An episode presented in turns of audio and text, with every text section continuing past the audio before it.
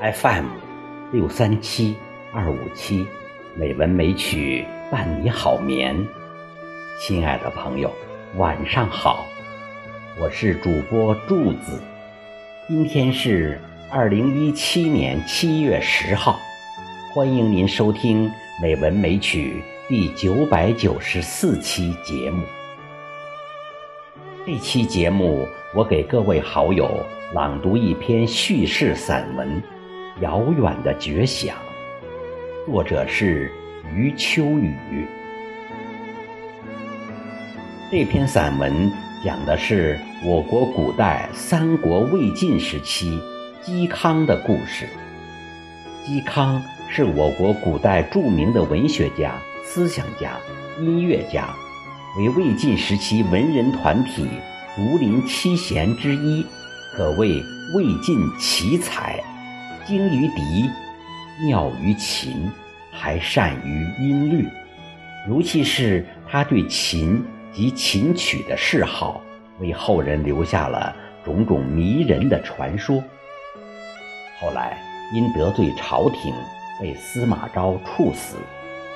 临到行刑那天，嵇康神色自若，在刑场上弹奏一曲《广陵散》，随后。从容赴死，时年三十九岁。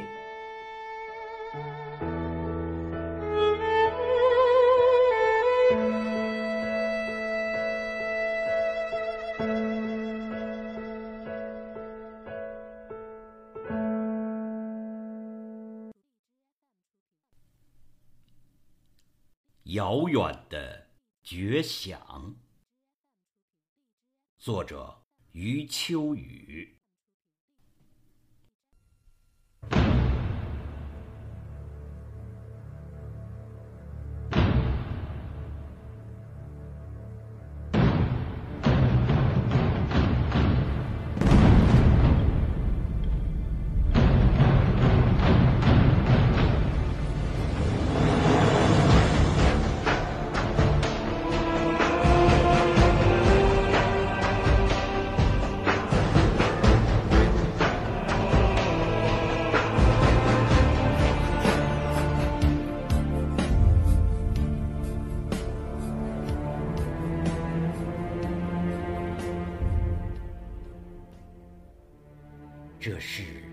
中国文化史上最黑暗的日子之一，居然还有太阳。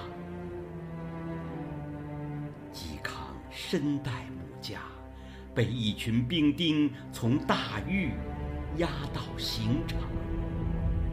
刑场在洛阳东市，路途不近。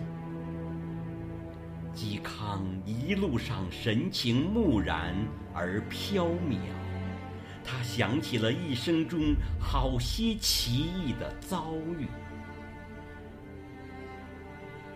他想起，他也曾像阮籍一样，上山找过孙登大师，并且跟随大师不短的时间。大师平日几乎不讲话。直到嵇康临别，才深深一叹：“你性情刚烈而才貌出众，能避免祸事吗？”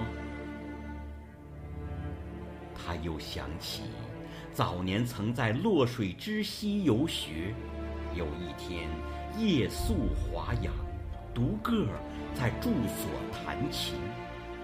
夜半时分。突然有客人来访，自称是古人，与嵇康共弹音律，弹着弹着来了兴致，向嵇康要过琴去，弹了一曲《广陵散》，声调绝伦。弹完，便把这个曲子传授给了嵇康，并且反复叮嘱。千万不要再传给别人。这个人飘然而去，没有留下姓名。嵇康想到这里，满耳满脑都是《广陵散》的旋律。他遵照那个神秘来客的叮嘱，没有向任何人传授过。一个叫袁孝尼的人，不知从哪儿打听到嵇康会演奏这个曲子，多次请求传授，他也没有答应。刑场已经不远，难道这个曲子就永远的断绝了？想到这里，他微微有点慌神。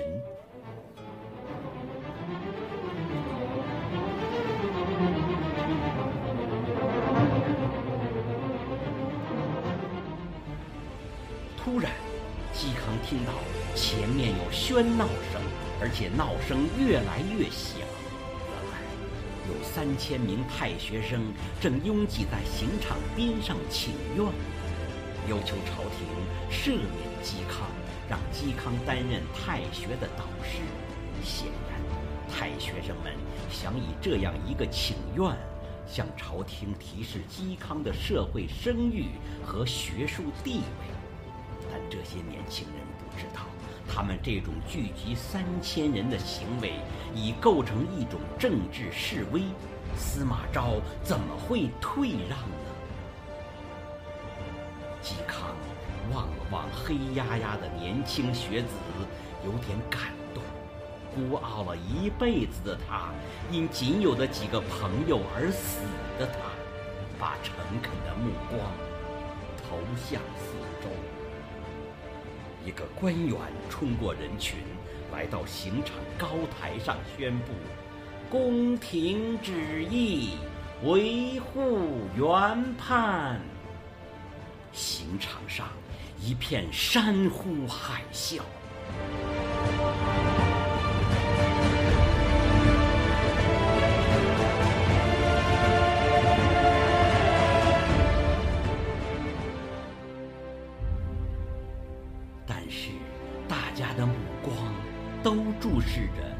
经押上高台的嵇康。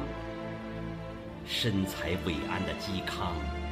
抬起头来，眯着眼睛看了看太阳，便对身旁的官员说：“行刑的时间还没到，我弹一个曲子吧。”不等官员回答，便对在旁送行的哥哥姬喜说：“哥哥，请把我的琴取来。”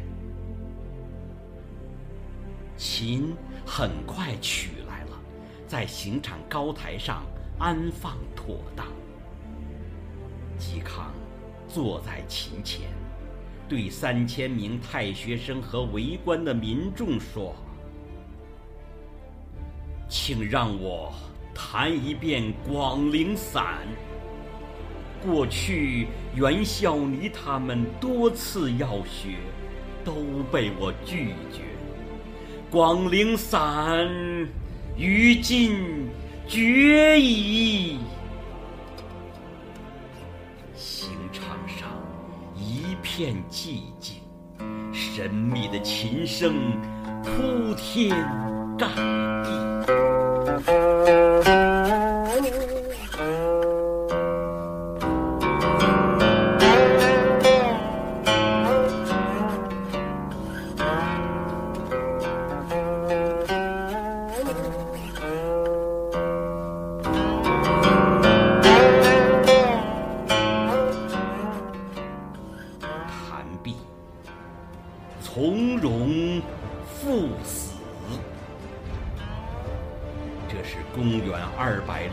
二年夏天，嵇康三十九岁。